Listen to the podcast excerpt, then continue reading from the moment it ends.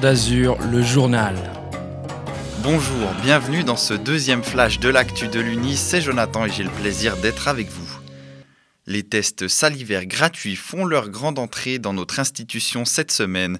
Ceux-ci permettent aux étudiantes et étudiants non vaccinés qui le souhaitent de participer au cours sans avoir à recourir aux tests antigéniques.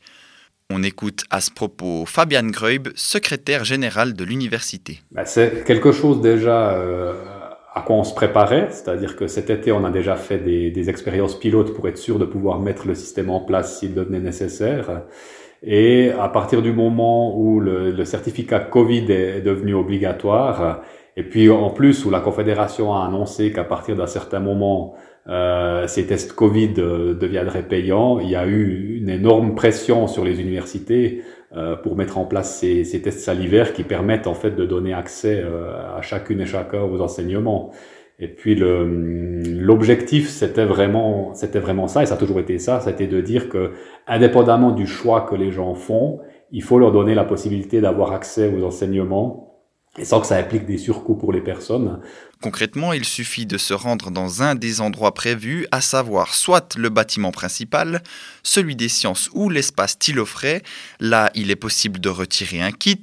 Le prélèvement se fait lui de manière individuelle, puis on ramène tout cela au personnel affilié.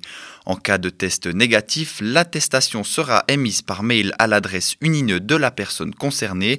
Attention, cela n'est possible que le lundi et le mercredi entre 8h et midi et l'après-midi entre 13 et 17h. Nouvelle offre de restauration à l'Uni. La commission cantonale de gestion en charge des cafétérias et l'Unineux ont fait appel à l'entreprise Philhit qui met à disposition des frigos connectés. Cette solution innovante propose des plats cuisinés à réchauffer au micro-ondes et est en accord avec les aspirations de durabilité environnementale, sociale et économique de l'université. L'utilisation des frigos connectés requiert le téléchargement au préalable de l'application Philite. C'est ensuite sur celle-ci que tout se passe, notamment au niveau du paiement. À mentionner que cette solution complète l'offre de restauration proposée par Iteco. Pour rappel, le restaurant vegan est présent sur le campus de 11h30 à 13h30 en alternance sur les sites Unimail, Tilofray et le bâtiment principal. Le planning complet de l'offre de restauration est à retrouver sur le site internet de l'université. Partons maintenant à la rencontre de l'association GRAMU, groupe d'aménagement de l'université. C'est elle qui s'occupe de la gestion du jardin qui se trouve à côté de la faculté des sciences et travaille à la sensibilisation du public à la biodiversité et la durabilité. L'organisation inaugurait cette semaine son sentier didactique. Celui-ci est composé de panneaux disposés à différents endroits du jardin. Thomas Bulliard, un des responsables du projet et membre du GRAMU, nous donne un peu plus de détails sur le projet. On avait euh, la volonté d'expliquer au public euh, l'endroit dans lequel il se trouvait et qu'il ait une compréhension euh, un peu plus détaillée des, phénomènes qui se passent autour de lui.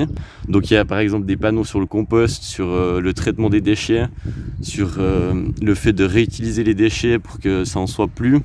Et on a également des thématiques sur l'agriculture ou simplement le rapport à soi qui sont toutes des thématiques qui sont importantes euh, dans le cadre de la, de la durabilité et, de l'écologie. Ça a été assez compliqué pour des étudiants de faire ça parce que c'est vraiment un travail.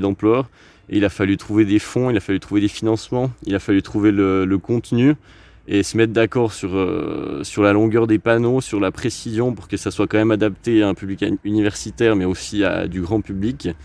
Et du coup, c'était un beau défi qu'on s'est lancé et je pense qu'aujourd'hui, on peut dire qu'on l'a bien, euh, l'a bien relevé. N'hésitez donc pas à aller jeter un coup d'œil dans le jardin de la faculté des sciences. En plus d'un bon bol d'air frais, vous en apprendrez certainement beaucoup sur la nature qui nous entoure. Voilà, nous arrivons au terme de cette deuxième édition du journal. Merci à Mathilde qui a travaillé avec moi. On se retrouve la semaine prochaine pour un nouveau journal. Ciao